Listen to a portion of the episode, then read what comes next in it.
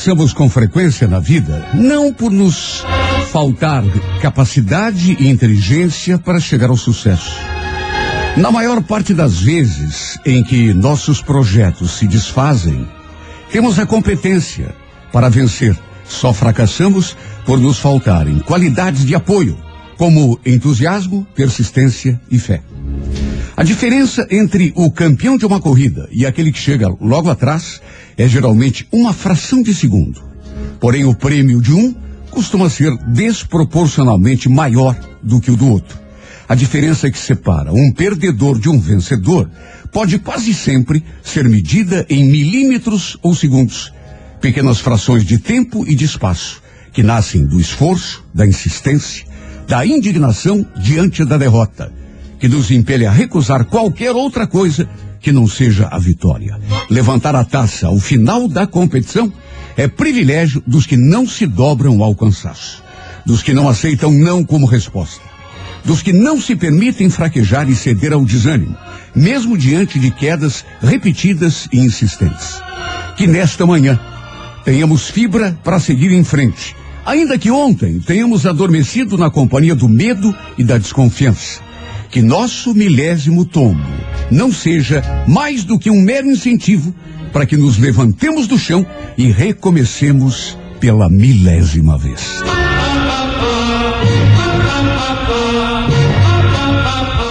Noventa e oito vírgula nove. Show da manhã 98. Hoje, 9 de outubro, Dia Mundial dos Correios, do Atletismo e do Açougueiro. Chove em Curitiba e região metropolitana, o que é uma notícia maravilhosa para quem está com os depósitos de água quase secos, né? Vai melhorar a situação. Sabe que a pessoa que nasce no dia 9 de outubro é, é geralmente expansiva, otimista e simpática e exerce quase sempre um forte magnetismo sobre todos que cruzam o seu caminho. Muito cooperativa, está sempre pronta a ajudar, além de sua imensa sensibilidade para perceber tudo o que se passa ao seu redor.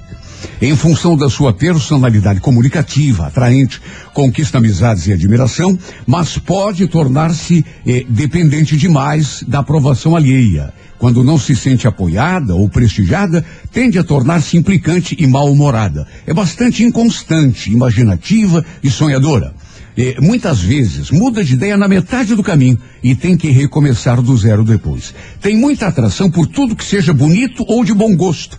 Adora a convivência social, os ambientes luxuosos e requintados, embora isso não a torne snob ou pretensiosa. Ao contrário, apesar do seu gosto apurado, identifica-se maravilhosamente com pessoas de todas as camadas sociais. No amor, a pessoa do dia 9 de outubro atrai atenções e interesse com facilidade, mas corre o risco de valorizar mais a aparência do que a essência e se desencantar. Também nasceu no dia 9 de outubro, Quem que é que é? o já falecido ex-Beatle John Lennon, Ah, que foi lamentavelmente assassinado em 1980. Né? Pelo fã ainda, né? É. Pelo amor de Deus. O anjo da guarda dos nascidos no dia 9 de outubro é Iei Lael. E, e quê? Iei Lael. Tá bom. É o anjo da guarda dos nascidos no dia 9 de outubro, que devia estar meio distraído naquele dia lá e deixou o, fã matar o John Lennon, né? É, rapaz, coitadinho. Pra você que hoje completa mais um ano de vida, um grande abraço, parabéns e feliz aniversário.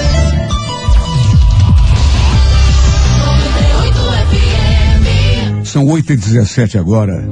Vamos começar agradecendo a Deus o Todo-Poderoso por esta chuva maravilhosa que cai sobre Curitiba, região metropolitana Verdade. e de resto em todo o Paraná. Graças a Deus. Precisamos de chuva, precisamos da água, por isso agradecemos esta chuva abençoada. Amém. Como agradecemos também, pastor, esse dia maravilhoso que nasce. Dia especial.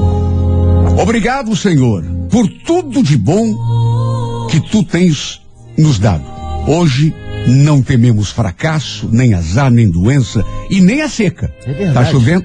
Nem dificuldade da vida, porque sabemos que tu, Senhor, está nos proteger. Graças a Deus. Está escrito que o choro pode durar uma noite inteira, mas a alegria virá pela manhã. Amém. Hoje nada será capaz de nos tirar do sério, nos derrotar, a desanimar, porque tu, o Todo-Poderoso, é nosso escudo e sustentar. Graças a Deus. O poder das dificuldades e dos inimigos não nos amedronta porque se desfaz diante da tua presença. Tu és o nosso refúgio, Senhor. Vimos nesse instante a tua presença em nome daqueles que sofrem, dos que se sentem abandonados e esquecidos, Sim, dos indefesos e injustiçados, dos que se sentem cansados e não têm mais esperanças. Que todos possamos sentir nesse instante o teu poder a nos erguer do chão. Renova a nossa esperança e a nossa fé, Senhor. E intercede em nome dos doentes, dos desempregados, dos que já não têm mais forças para lutar. Sim, papai. Abençoa as mães e pais de família na luta diária pelo pão de cada dia e protege nossos filhos contra as armadilhas e injustiças do mundo. Protege, Jesus. Nosso espírito já se carrega de fé, de energia, de esperança, pois sabemos que quando confiamos em Ti, milagres acontecem. Por mais assustadoras que nos pareçam as dificuldades, sabemos que Tu estás a nosso lado segurando a nossa mão. E se estás a nosso lado, Senhor, quem ousará estar contra nós? Está escrito que dez mil cairão à nossa direita, mil à nossa esquerda, mas nós não seremos atingidos. Hoje, por toda a eternidade, o Senhor é nosso pastor e nada nos faltará. Amém. O Senhor é nosso pastor e nada nos faltará. Amém. Abençoa nossa sexta-feira, Senhor. Obrigado pela chuva. Faz desta sexta-feira o marco da nossa vitória, o começo de uma nova vida.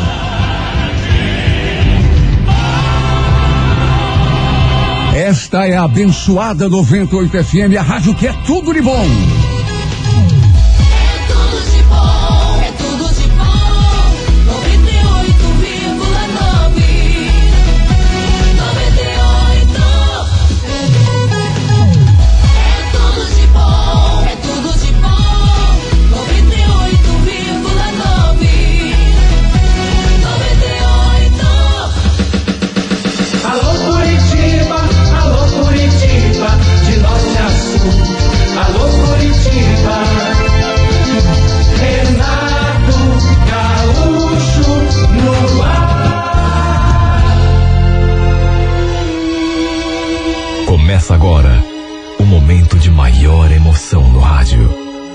98 FM apresenta A Música da Minha Vida com Renato Gaúcho. Quando eu estou aqui, eu vivo esse momento lindo.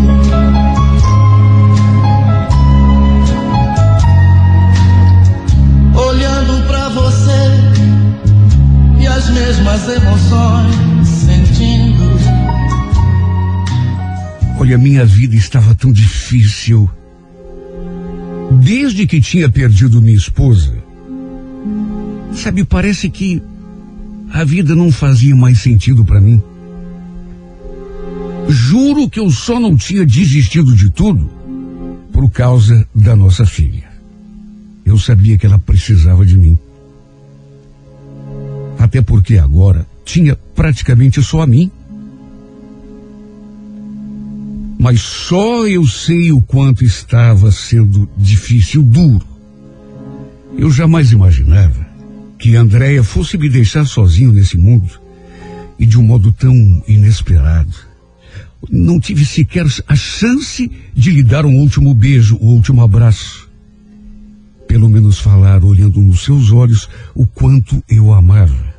O quanto ela era especial para mim. Sabe, nessas horas a gente tenta se consolar, pensando que era a vontade de Deus, mas, sabe, não é fácil. Não é fácil aceitar. Fazia sete meses que minha mulher tinha morrido. E desde então eu fazia o papel de pai e de mãe para nossa filha. Que na época só tinha três anos. No começo foi ainda mais doído porque ela chamava pela mãe praticamente o tempo todo. Só Deus sabe como me cortava o coração ver minha filhinha chorando, chamando pela mãe, principalmente porque eu sabia que não podia fazer nada. Ainda bem que eu podia contar com a ajuda da família da Andréia. Por sorte, minha sogra e minha cunhada moram aqui perto, de modo que sempre pude contar com elas para cuidar da Ágata. Pelo menos sabia esse apoio eu sempre tive. Até que um domingo, lembro que era eram 11 horas, 11 e meia, próximo do meio-dia, eu ali ajeitando coisas em casa, de repente batem a porta. Era minha cunhada, acompanhada de uma outra moça que eu não conhecia. A Márcia já foi falando. Tudo bem, Hudson? Então, você lembra da Betina, filha da tia Jússia? Olha, eu fiquei todo sem jeito porque realmente eu não lembrava. Então, ela veio passear aqui em casa e vai ficar, eu acho que uns, uns dez dias, né? Aí eu trouxe ela aqui para ver a Ágata. A gente pode entrar um pouquinho? Claro, claro, imagina, entra. A, a Ágata deve estar lá no quarto brincando. Entra. Olha, nem fomos devidamente apresentados. Pelo menos não de uma forma assim, é, como mando figurino. Tanto que nem nos cumprimentamos. A Márcia apenas falou que ela era Betina, filha da tia dela do interior e que estava passando em sua casa. Aí falou que queriam ver a minha filha e simplesmente foram lá para o quarto. Essa minha cunhada era bem novinha, tinha 18 anos. E pela carinha de anjo, a Betina devia regular em idade com ela. Dali a pouco, apareceram as três ali na sala. Minha filha, minha cunhada e essa outra moça Betina Olha, não sei o que aconteceu comigo, mas apesar da situação que enfrentava por conta da morte da minha mulher, até porque tudo era tão recente ainda, foi inevitável reparar no quanto aquela moça era bonita. Olha, parecia até uma boneca com aquele sorriso de anjo. As duas ficaram ali, se entretendo com a minha filha, e eu, por perto, só reparando na beleza daquela menina. De vez em quando, ela olhava assim para mim e sorria. Olha, nem eu mesmo sei explicar.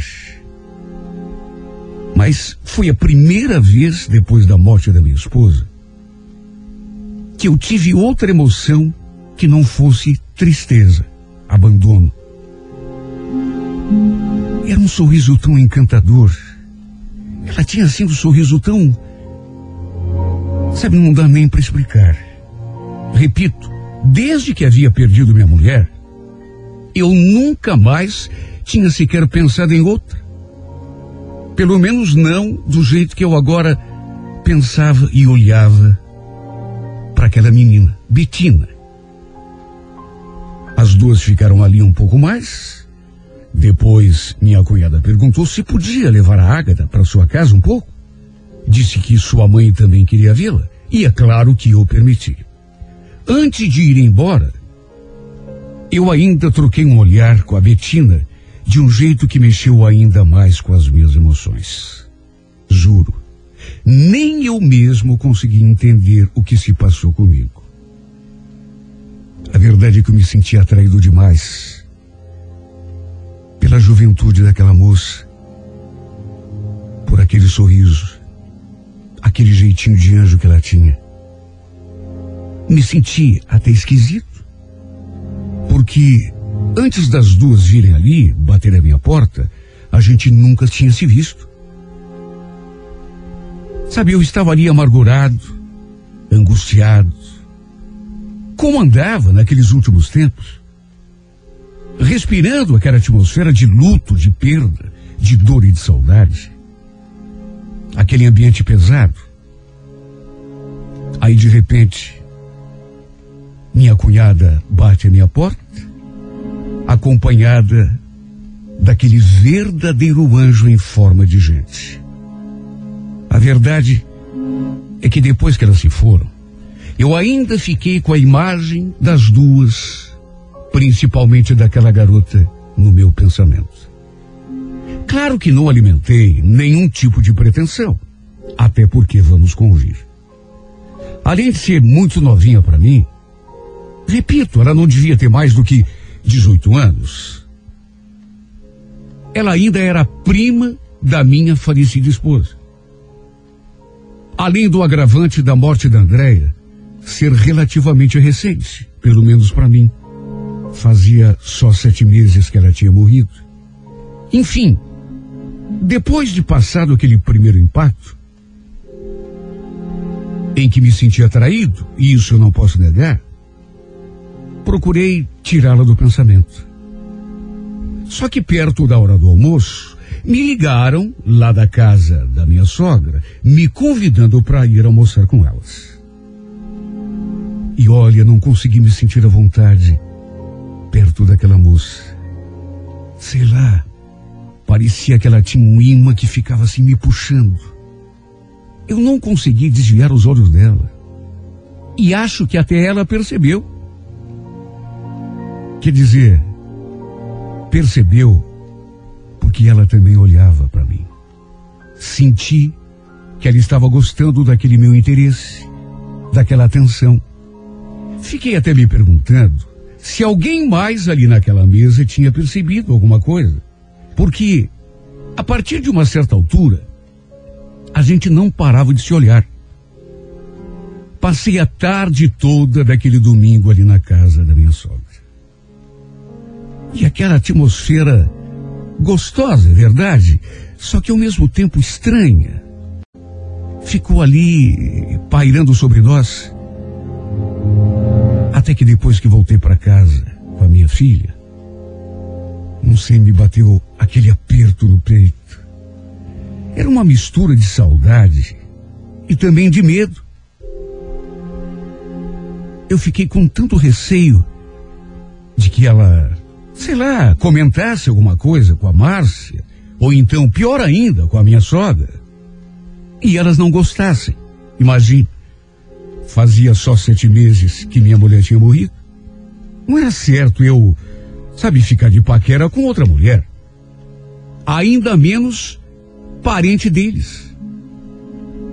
Olha, isso ficou me consumindo. Eu cheguei a me recriminar. Mas não foi só por isso. Me bateu também um certo peso na consciência. Sabe, uma certa culpa por estar me sentindo atraído por outra. Eu comecei a pensar na Andréia, na nossa vida juntos. As imagens do velório estavam ainda tão nítidas na minha memória. E me deu aquele aperto no peito, como se eu estivesse. Como se eu estivesse sendo infiel. E aquilo me consumiu tanto, me deixou me sentindo tão culpado que eu botei na cabeça que não iria mais chegar perto da, da Betina. O problema foi que já na terça-feira ela apareceu ali em casa. E desta vez estava sozinha. Eu ali lidando com o jantar. De repente ela bateu à minha porta com a desculpa de que queria ver a minha filha. Olha, quando eu vi essa moça diante de mim, meu coração bateu tão forte que eu não consegui segurar. Ela sorriu, olhou para mim e falou: Oi, Hudson, a Agatha tá acordada ainda? Eu vim aqui ver ela um pouquinho. Quer dizer, se eu não estiver incomodando, né? Imagine. Imagine, é claro que ela não estava incomodando. Quer dizer, de uma determinada forma estava incomodando sim, mas era um incômodo tão gostoso meu Deus, só de vê-la ali, brincando com a minha filha, eu senti assim uma coisa tão gostosa. Sabe, aquele medo, pelo menos ali, naquele momento, meio que se dissipou. E ela tinha um sorriso tão lindo, um jeitinho de olhar que simplesmente me desmontou. No fim, ela nos acompanhou até na hora de jantar. Quer dizer, na verdade, ela falou que ia embora, mas eu a convenci a ficar. E durante o jantar, a gente começou a conversar. Ela contou coisas da sua vida. Eu perguntei como, o que, que ela fazia, como ela se virava, se estudava, lá onde ela morava. se trabalhava, até que pelas tantas fiz aquela pergunta que eu já estava querendo fazer há muito tempo: se ela tinha namorado. Quando perguntei se ela tinha namorado, ou se estava gostando de alguém, eu percebi que ela ficou toda encabulada. Mas, para minha alegria, falou que não tinha namorado não. E que também não estava gostando de ninguém. Na verdade, eu acho que que a gente conversou mais do que devia, porque nem vimos a hora passar.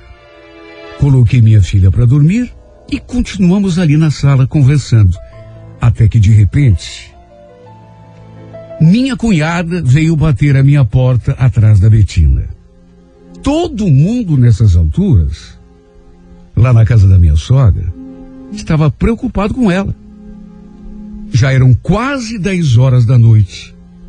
De qualquer modo, aquela conversa, aquele jantar, só serviu para nos deixar ainda mais próximos do que já estávamos.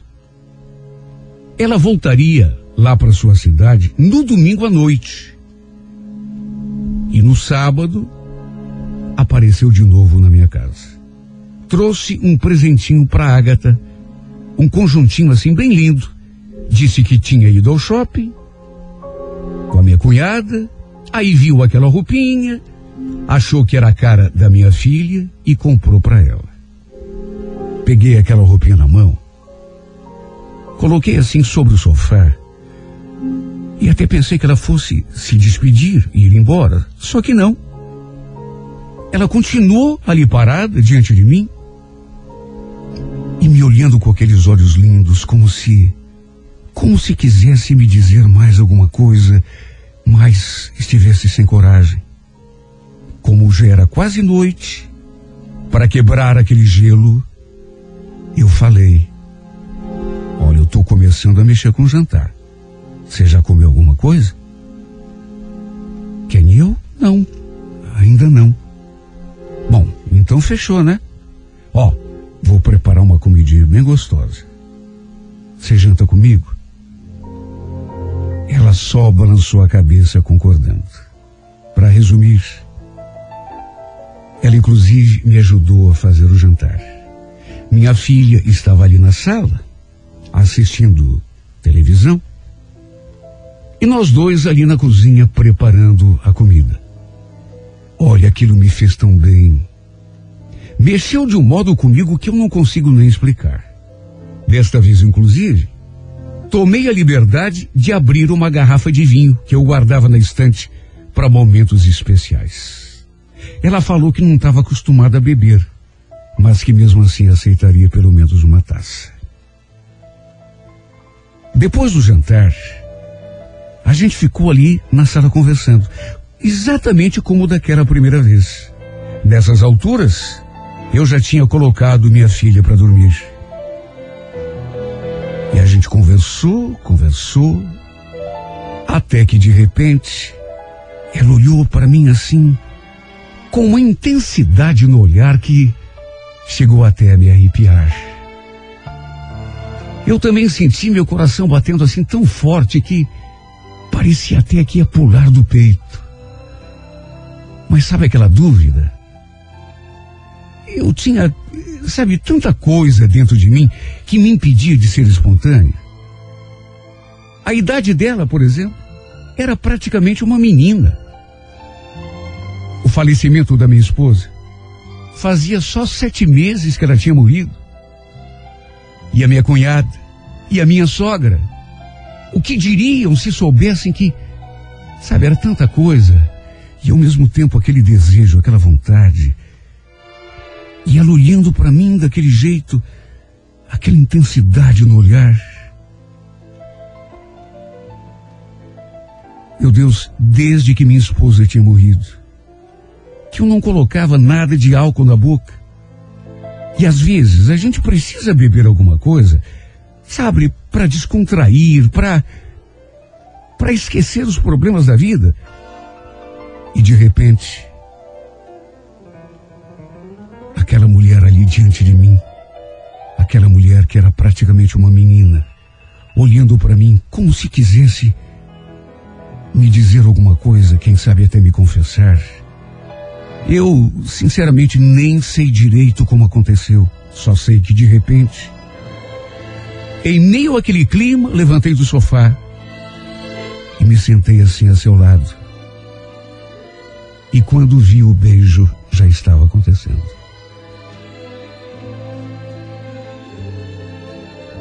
Depois do primeiro, sentindo que ela também queria, posso dizer que foi só alegria. Porque um beijo puxou outro, veio o abraço, embora não tenhamos ido além. Mais uma vez, minha cunhada bateu a porta atrás da minha amada.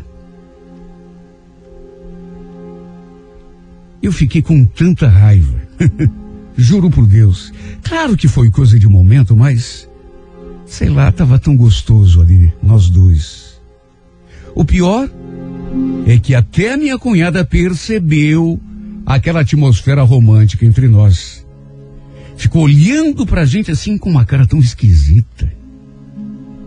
O fato é que depois daquele momento, infelizmente não tivemos mais oportunidade para ficar a sós. Mesmo assim, não consegui mais tirar a Betina da cabeça. E de que jeito, meu Deus? A imagem da Andréia me vinha assim na lembrança. E aí me batia de novo aquele aperto, aquela culpa. Sabe, aquele remorso até, porque, repito, parecia até que eu, que eu estava traindo minha mulher. Só que ao mesmo tempo, já vinha a lembrança daqueles beijos o perfume da Betina, seus olhos, aquela boquinha gostosa, incendiando a alma. No domingo, acabei almoçando na casa da minha sogra e passei a tarde toda ao lado da Betina. Só que, repito, sem a chance de me aproximar dela do jeito que eu queria. Até porque toda a família da minha mulher estava ali. Depois, mais à noitinha, meu cunhado foi levá-la até a rodoviária. Olha, eu fiquei morrendo de vontade de me oferecer para levá-la, só que. Sabe de que jeito? Não ia pegar bem. Alguém provavelmente ficaria desconfiado. A Márcia, com certeza, ela que já estava, sabe, desconfiada, com certeza pediria para ir junto. Mesmo assim, na hora em que fomos nos despedir, trocamos um abraço tão apertado que quase fez meu coração parar dentro do peito. Enfim, ela voltou lá para a cidade dela e eu fiquei aqui perdido nas minhas lembranças. Olha, incrível como a passagem de uma pessoa, às vezes tão rápida, pode marcar tanto a gente. Desde que perdi minha esposa, que eu andava me sentindo morto por dentro. O pior dos homens, sem ânimo para nada. Repito aquilo que já disse lá no começo dessa minha carta. Se não fosse pela minha filha, eu acho que teria desistido de tudo. Minha vida andava tão sem graça não fazia o menor sentido. Eu vivia respirando aquele ar pesado dentro daquela casa, aquele ar de dor, de saudade, de lembrança, de tristeza. Aí de repente aparece essa moça diante de mim. Parece que trazendo a luz. Eu simplesmente me encantei pela Betina mesmo sabendo que é uma loucura. Minha cunhada, inclusive, depois veio me perguntar se tinha acontecido alguma coisa entre nós. Eu sabia que ela tinha ficado desconfiada. Eu naturalmente neguei. Jamais teria coragem para confessar. Eles não iriam aceitar, não iriam admitir uma coisa dessas. Neguei E juro por Deus, tentei até sufocar esse sentimento louco e inesperado que essa moça despertou em mim. Mas só eu sei o quanto é difícil. Principalmente porque a lembrança dela fica o tempo todo aqui martelando na minha cabeça. Eu me senti até culpado. Primeiro, pelo que aconteceu, pelos beijos que a gente trocou, mesmo fazendo tão pouco tempo que minha esposa tinha falecido. E depois, isso é que foi pior. Porque eu gostei demais. E comecei a sentir falta da Betina. Mas uma falta até meio fora de propósito, porque a gente passou tão pouco tempo juntos. Parecia até que eu sentia mais falta dela. Que Deus me perdoe do que da minha esposa. E isso deixou meu coração cheio de culpa, de remorso. No final desse mês é aniversário da minha filha. Já conversei com a minha sogra, com o pessoal da casa dela e falei que faço questão de fazer uma festinha. Minha sogra acha bobagem. Falou que não acha certo fazer festa depois da morte da André.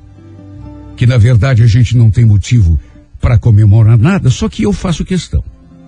Acho que minha filha merece. Está tudo praticamente certo para que isso realmente se realize. Mesmo sabendo que talvez não devesse, eu convidei a Betina. Convidei assim num impulso. Mandei uma mensagem para ela e perguntei se ela viria. E ela falou que sim. E desde esse dia, meu Deus, eu não consigo pensar em mais nada. A ansiedade está me matando. Só penso no momento de vê-la outra vez, abraçá-la, beijá-la. Quem sabe até fazer amor com ela. É um pensamento fixo que está me matando, me consumindo, me torturando, porque continuo me sentindo culpado. Sabe, me bate aquele remorso. A imagem da minha esposa vem na minha cabeça na mesma hora, só que, ao mesmo tempo, eu me pergunto: será que. Será que eu não tenho o direito de tentar refazer a minha vida? Tudo bem, ainda é tudo muito recente, mas. Meu Deus, que importa? Minha cunhada veio perguntar se era verdade que eu tinha convidado a Betina para o aniversário da Ágata. E eu falei que sim. E ela, naturalmente, já me olhou com aquela cara.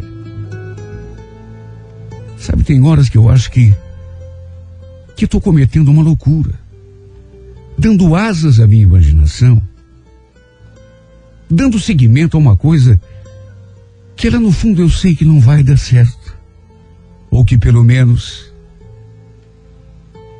vai complicar demais a minha vida, meu relacionamento com a minha sogra, com minha cunhada, com a família toda.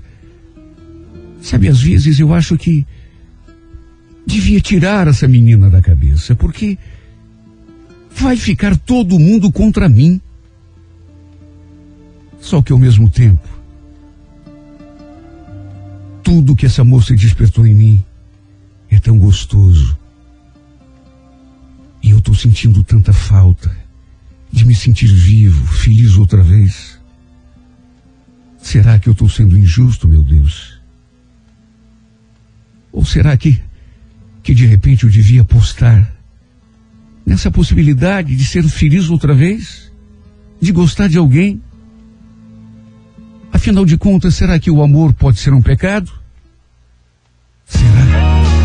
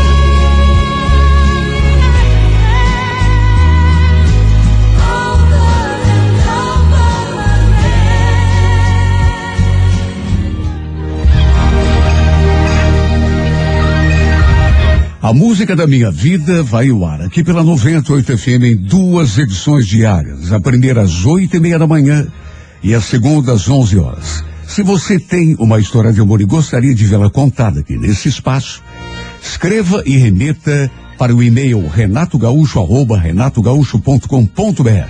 Não esqueça de colocar um telefone para contato com a produção.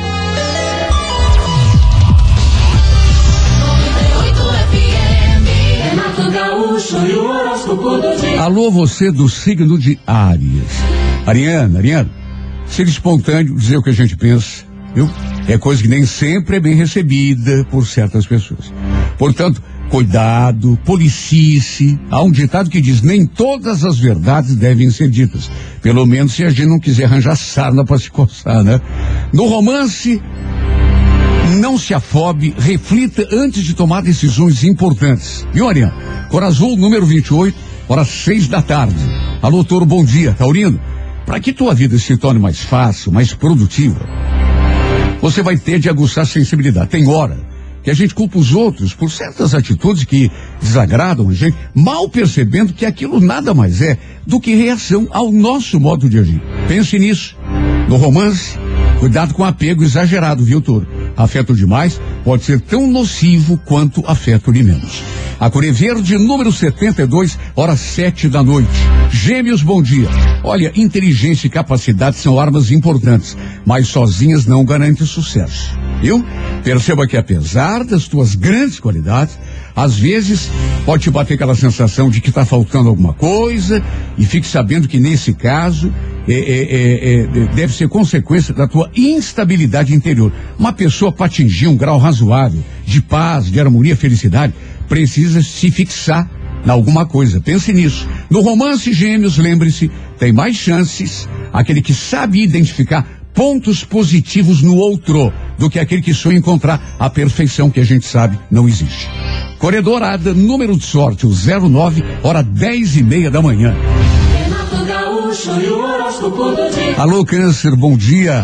Câncer, tem em mente que nenhuma pessoa no mundo deve ser tão importante e tão confiável para você quanto você mesmo. Portanto, se tiver de colocar nas mãos de alguém alguma responsabilidade, uma providência, um plano, ou bom andamento de uma ideia, que ela seja colocada nas tuas mãos. Viu? No romance, eh, eh, não seja um desconfiado crônico, mas, em contrapartida, não esqueça de que as pessoas são humanas e, portanto, sujeitas a falhas. Corebege, número 02, hora quatro da tarde.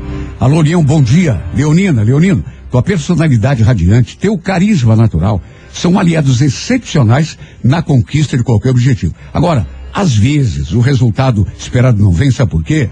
Né? É, é, é, e talvez você deva perceber que você talvez esteja negligenciando o valor da insistência. Que nada a gente consegue, nada de valor, pelo menos, se consegue na primeira tentativa. A gente tem que estar disposto a tentar várias vezes até conseguir. No romance, não esqueça de que uma das tuas maiores virtudes é saber manter a classe. Viu? Cor amarela, número 26, hora nove da noite. Alô, Virgem, bom dia. Não se prenda demasiadamente a situações mal paradas ou que te despertem alguma insegurança. Esse é um dos grandes perigos que você corre na vida, Virgem. Ficar obcecado por determinados acontecimentos e esquecer que a vida não pode parar. O tempo foi embora, né? Você não pode se dar o luxo de ficar lamentando o leite derramado. No romance, tem em mente que segurança é importante. Mas, por outro lado, quem não arrisca não petisca. A Corê Prata, número 24, hora 11 da manhã.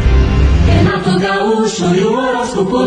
Alô, Libra, bom dia. Olha, Libra, embora a gente tenha sempre de agir de acordo com o bom senso, né, com uma certa segurança, não permita que a tua habitual prudência se transforme em comodismo, né? Deixar-se dominar pela sensação de medo é o mesmo que renunciar aos melhores prêmios que a vida pode oferecer. No romance, não apenas planeje, coloque em prática as ideias que tem na cabeça. A cor é laranja, número 34, horas 5 da tarde. Bom dia, escorpião. Escorpião, cuide para que na tentativa de impor autoridade, você não assuma uma postura hostil eh, eh, ou, ou autoritária demais em relação às pessoas, viu? É, você eh, tem uma, uma aura de autoridade natural que nem precisa fazer cara feia para ser respeitado, você sabe disso. No romance, Procure facilitar a própria vida. Não crie situações desgastantes e embaraçosas para si próprio. A cor é salmão, número 37, hora oito e meia da noite. Alô, alô, Sagitário. Mais uma vez será necessário evitar a improvisação. Por ter uma mente muito ágil, né? eh, você costuma se sair bem em situações, às vezes até meio enjoadas. Mas não pense que a sorte vai sempre te acompanhar. E você vai sempre ter uma carta na manga ou um coelho na cartola para se safar. A única coisa que pode nos dar uma razoável garantia de que nosso esforço vai ser recompensado é uma boa dose de preparação. No amor, preste atenção. Nem sempre o que mais te emociona é aquilo que te convém. A Corecac, número 32, hora onze e meia da manhã. Renato Gaúcho e o horóscopo do dia. Tá louco. Alô, Capricórnio, bom dia. Capricórnio, fuja de sentimentos menores a fim de sintonizar teu espírito com o lado positivo da vida. Perceba que mesmo enfrentando uma circunstância ruim e desfavorável, você tem um senso de di- direção muito grande, uma lucidez excepcional e pode endireitar o rumo, né? No romance, lembre-se, ninguém é igual a ninguém. Por isso tenha sensibilidade para despertar numa certa pessoa o que você realmente espera dela. Coro Violeta, número 39, hora duas da tarde. Alô, Aquário, bom dia. Olha, Aquariano. Você tem estrela, não se esqueça nunca disso. Além da maravilhosa criatividade que te faz encontrar saída para tudo, você também tem intuição, sensibilidade. Ou seja, você está armado para enfrentar a vida. Agora, é preciso que você descubra o que você quer com muita clareza. Porque a incerteza, sobretudo é, é, é, nesse particular, pode jogar por terra todo o teu esforço. No romance, sonhe, até porque sonhar faz parte da tua natureza, mas não troque a vida real pela fantasia. A número 57, hora sete da noite. Bom dia para você de peixes. Olha, Pisciano, uma das tuas maiores virtudes é sem dúvida a força da tua fé. Perceba o quanto ela pode modificar a tua vida para melhor, não permitindo que uma circunstância qualquer encubra essa tua capacidade de transformar a tua realidade através da crença em si próprio. No amor, vá até o fim. Não deixe nada pela metade. Ore Bordeaux, número 52, hora favorável 10 da manhã. Bom dia! Bom dia. Bom dia! Show da manhã 98. Alô Curitiba, alô Curitiba, Alô Curitiba. Renato Gaúcho no ar. Começa agora o momento de maior emoção no rádio. 98 FM apresenta A Música da Minha Vida com Renato Gaúcho. Quando eu estou aqui, eu vivo esse momento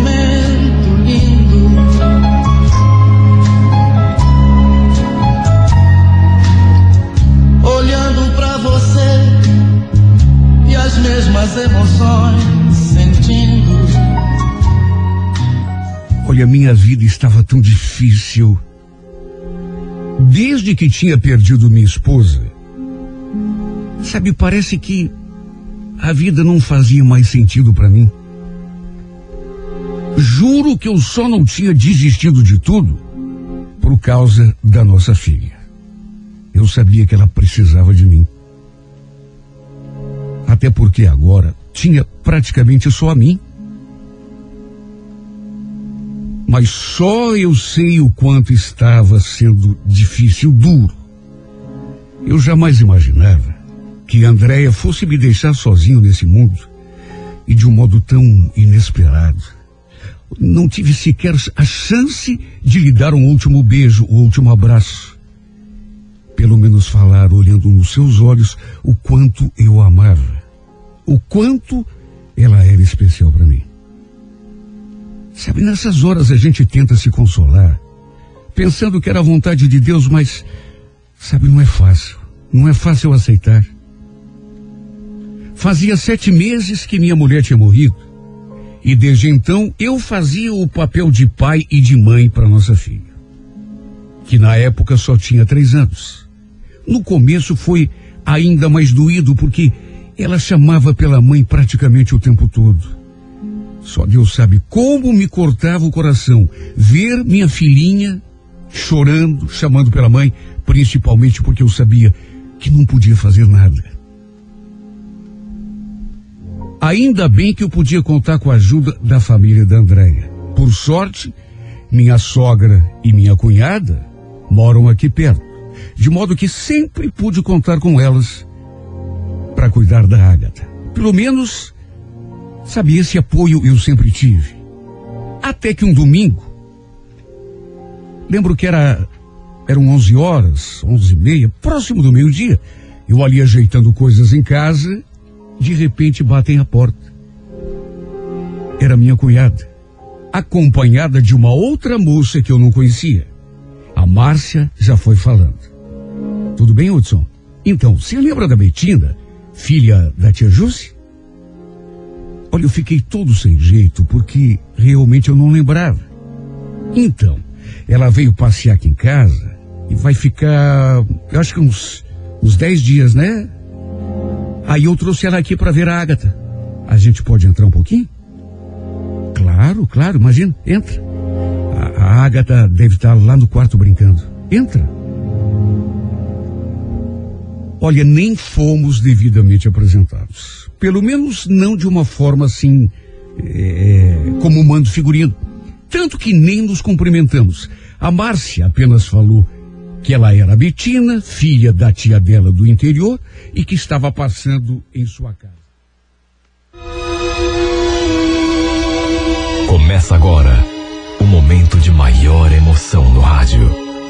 98 FM apresenta A Música da Minha Vida com Renato Gaúcho. Quando eu estou aqui, eu vivo esse momento lindo.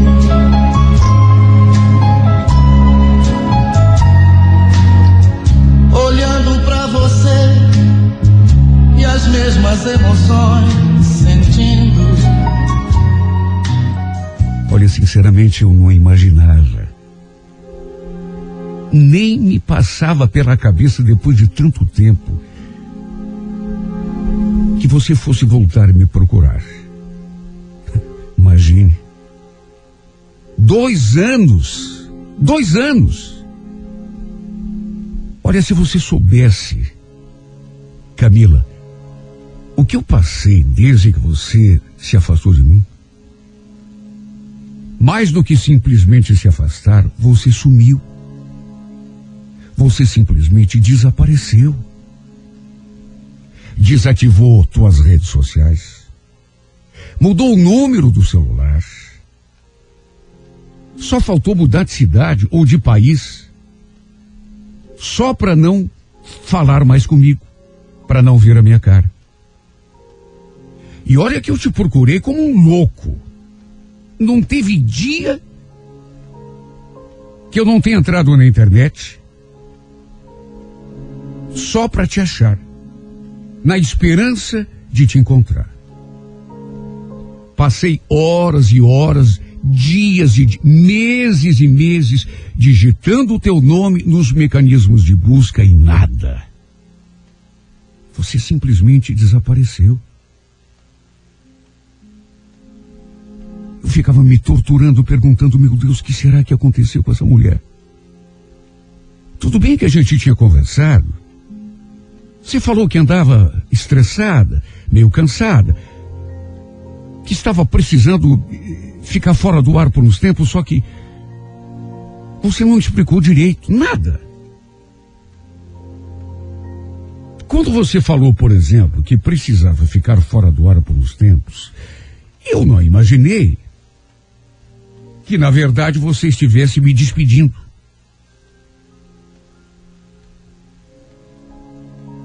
A primeira surpresa que eu tive, Camila, foi quando te mandei uma mensagem de bom dia, já no dia seguinte daquela conversa, e vi que a tua foto tinha sumido do teu perfil e a mensagem também não foi entregue.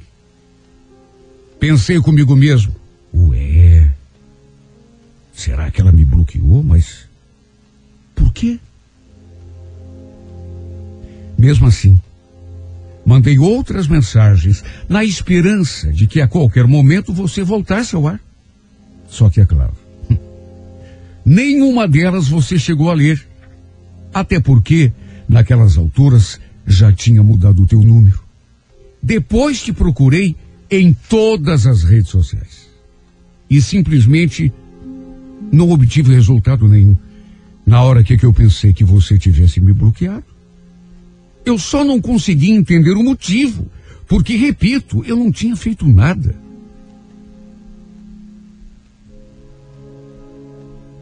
Meu Deus, tínhamos passado uma noite tão gostosa. Nós dois juntos, você, você falou que andava meio cansada, meio estressada, precisava passar uns tempos fora do ar, só que eu não imaginei o que significava aquilo. Eu não imaginei que você estivesse se referindo, inclusive a mim.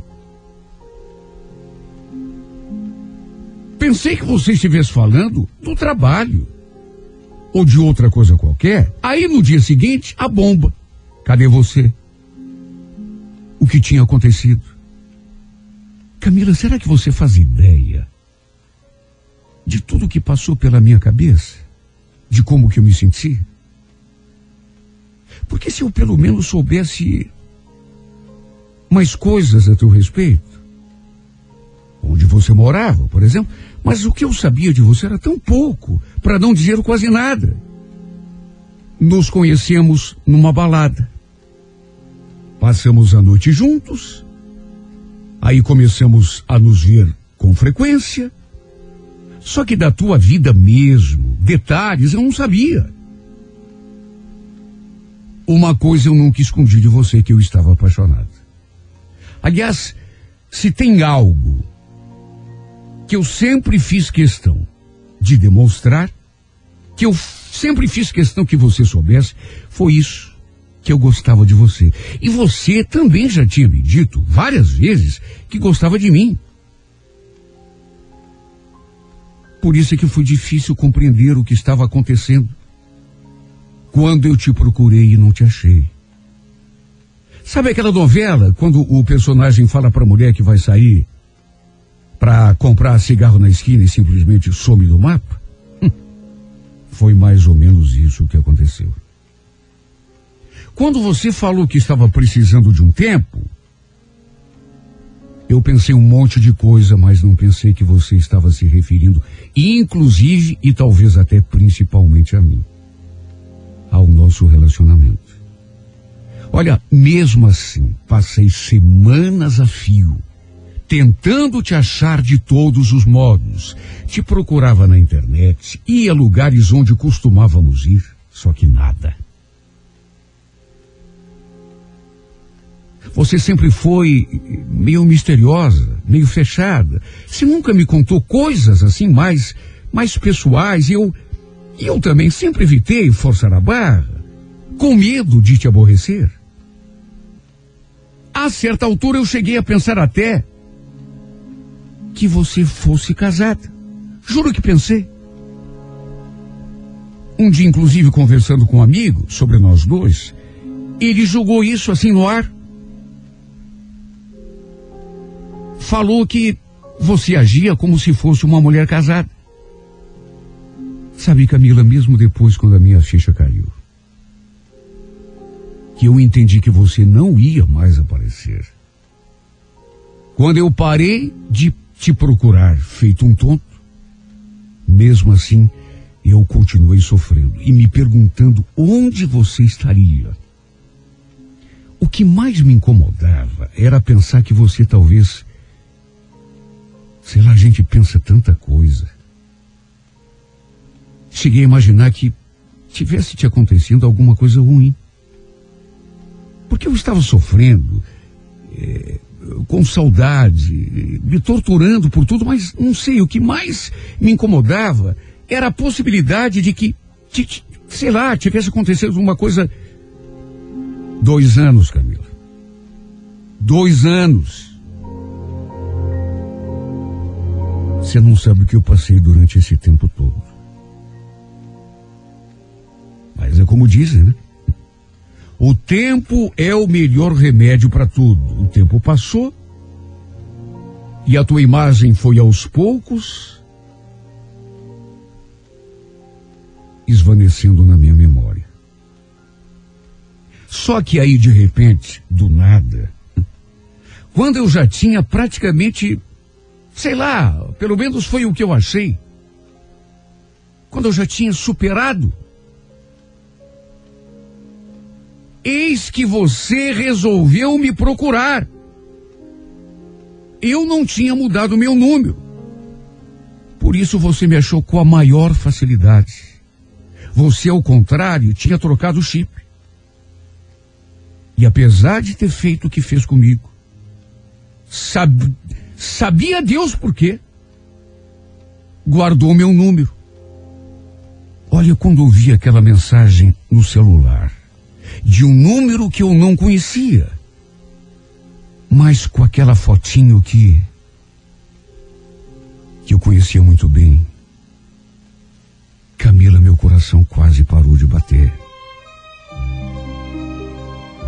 Você estava um pouco diferente, é verdade. Me pareceu que tivesse pintado o cabelo, mas continuava com aquele mesmo sorriso. Na mensagem você perguntava: Oi, Bruno, lembra de mim? Aquilo foi o suficiente para eu quase ter um ataque do coração. É claro que eu quis saber o que tinha acontecido. Por que, que você tinha sumido daquele jeito? Mais de dois anos, Camila. Só que você tirou o corpo fora, desviou o assunto, falou apenas que tinha coisas que não dava para conversar por telefone. Aí disse que nunca tinha me esquecido, que sempre lembrava de mim e que inclusive estava morrendo de saudade, que já queria ter me procurado há muito tempo. E olha, bastou aquela mensagem para você reacender aqui no meu peito uma fogueira que eu, que eu julgava que estivesse extinta para sempre. Antes de eh, combinarmos os detalhes de um encontro, você me fez tantas perguntas. Sabe, eu achei tão, tão irônico. Você que desapareceu, mas quem me fazia um questionário não era eu.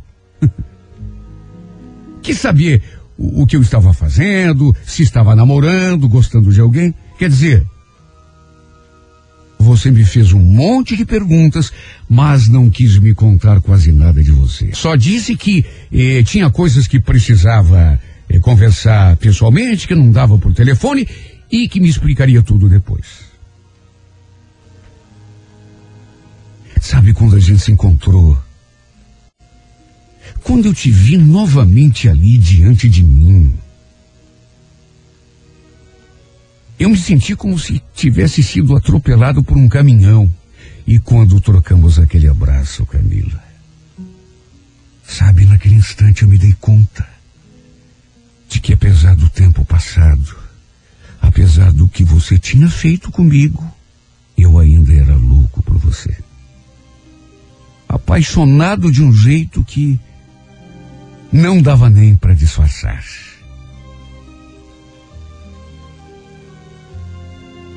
Depois de algum tempo de conversa, quando finalmente consegui entrar no assunto com você, o motivo do teu sumiço, você só baixou a cabeça e falou assim num fio de voz. Você me perdoa, Bruno, eu não queria ter agido do jeito como eu agi, mas sabe, tem coisas na vida da gente que sabe, eu fui praticamente obrigada, eu mas como assim obrigada, Camila? Sabe, algum motivo deve ter. Me fala. O que foi que aconteceu de verdade para você desaparecer, mudar teu número, me bloquear em tudo? Você então respirou fundo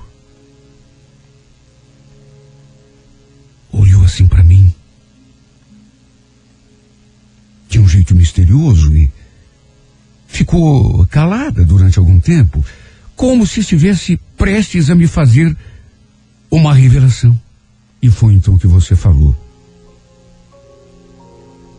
É que eu. Eu engravidei. Como é que é? Não. Você está brincando comigo. Você estava grávida de, de um filho meu?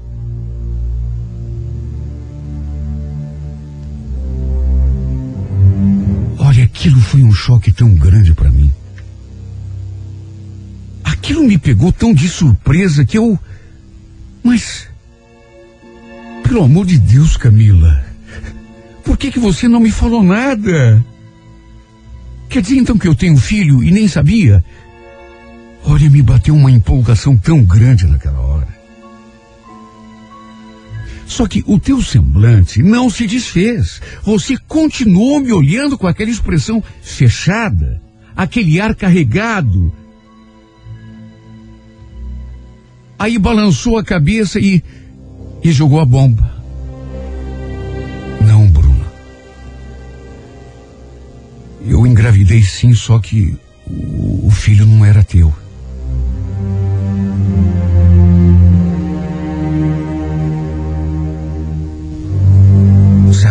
Tudo gira assim na tua frente? Olha, Camila, me deu uma tonteira tão grande que eu eu quase desabei ali na tua frente. Porque foi uma bomba atrás da outra. Sabe, primeiro, aquela revelação você tinha engravidado, por isso tinha sumido. Aí o pior, o filho não era meu. Mas como assim não era meu? Quer dizer então que você. Você me traía?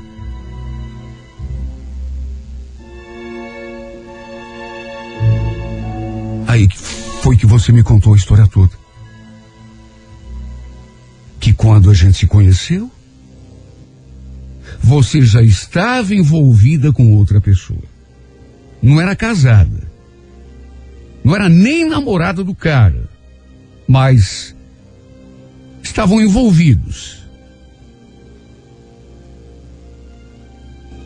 Sabe, numa fração de segundo, eu me lembrei daquele amigo, aquele que falou: Olha, essa mulher aí, pelo que você me conta, ela.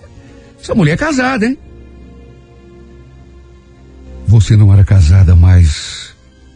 Era uma coisa parecida. Você tinha outro. Aí você disse que queria ter terminado tudo com ele para ficar só comigo, mas foi deixando a história se arrastar. Até que no fim engravidou. Eu até perguntei como que você podia ter certeza de que o filho era desse outro e não meu. Aí você riu. Falou que sabia porque a mulher sempre sabe. Que eu podia ter certeza que o filho era do outro, não era meu. Inclusive, você me contou que fez o tal do exame. E que ficou confirmado aquilo que no fundo, no fundo, você já sabia. O filho era do outro. Por isso você tinha sumido. Por isso você desapareceu.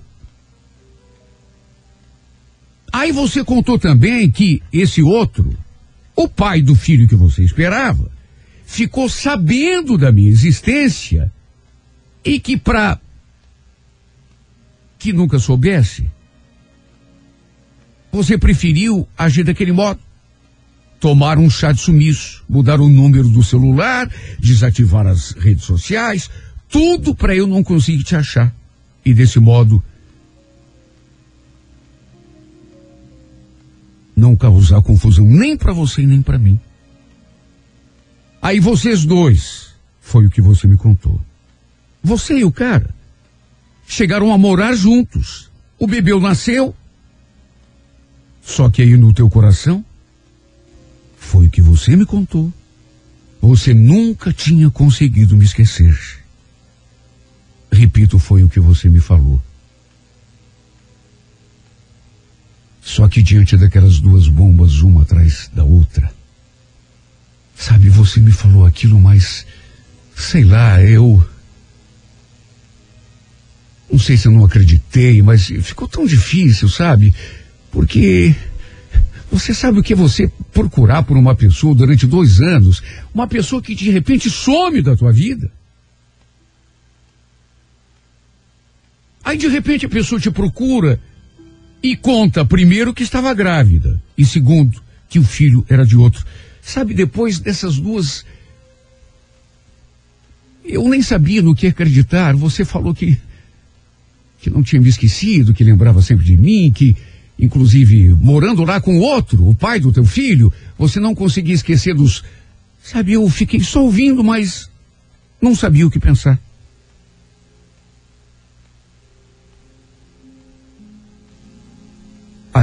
Decepcionada. Principalmente quando eu menti. Eu olhei nos teus olhos e falei, eu precisava te falar aquilo, sabe? Sei lá, ser uma espécie de vingança, de. Mas apesar de saber que eu estava mentindo, eu olhei bem na tua cara e falei. Olha, além de tudo, Camila, eu também não sinto mais nada por você, né? Então não faz sentido a gente voltar. Tudo mentira, Camila. Tudo da boca para fora. E ainda bem que apesar do que eu falei e de ter endurecido, apesar de eu ter dito que não queria mais nada com você, mesmo tendo ficado decepcionada na hora, você não entregou os pontos, você insistiu. Sei lá se você não acreditou no que eu falava ou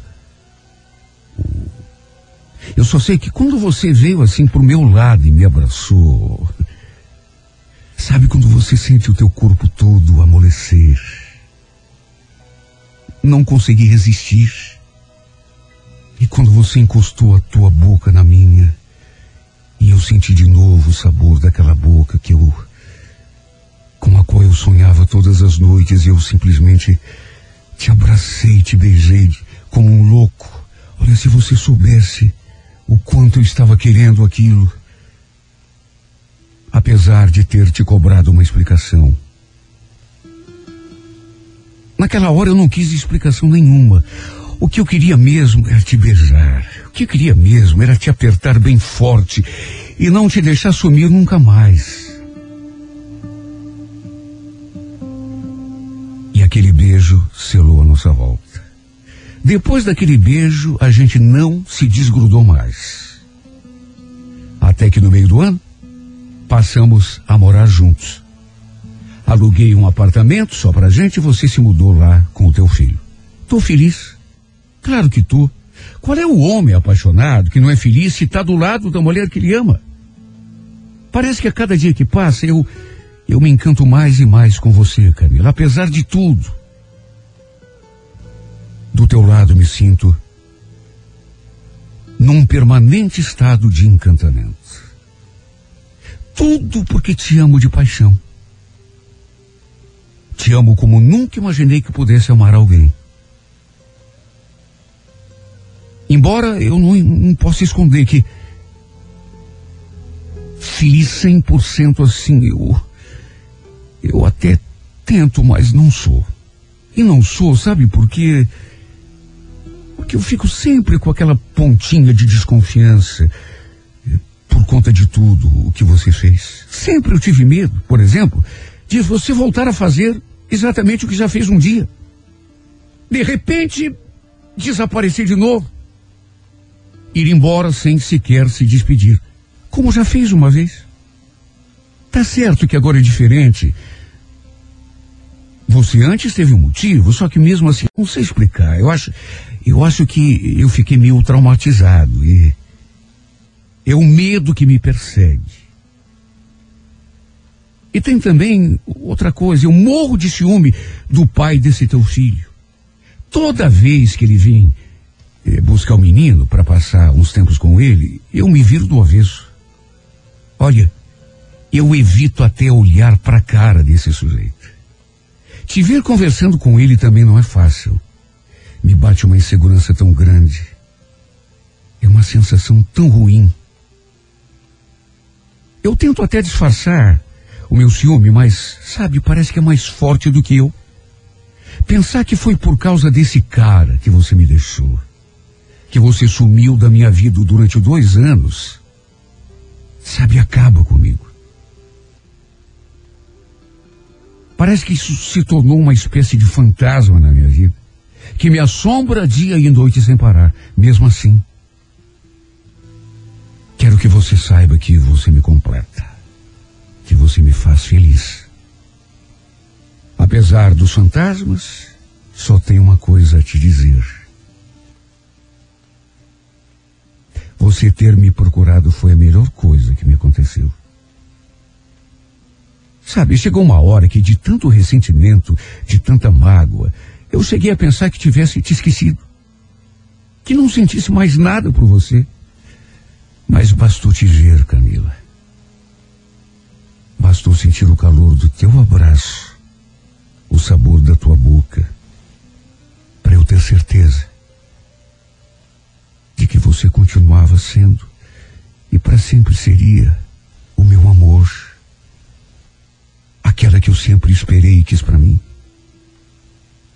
Que você continuava sendo e para sempre seria a mulher da minha vida.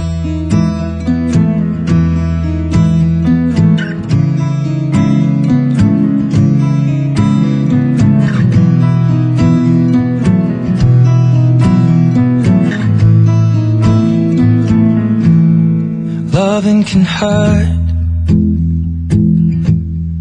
Loving can hurt sometimes. But it's the only thing that I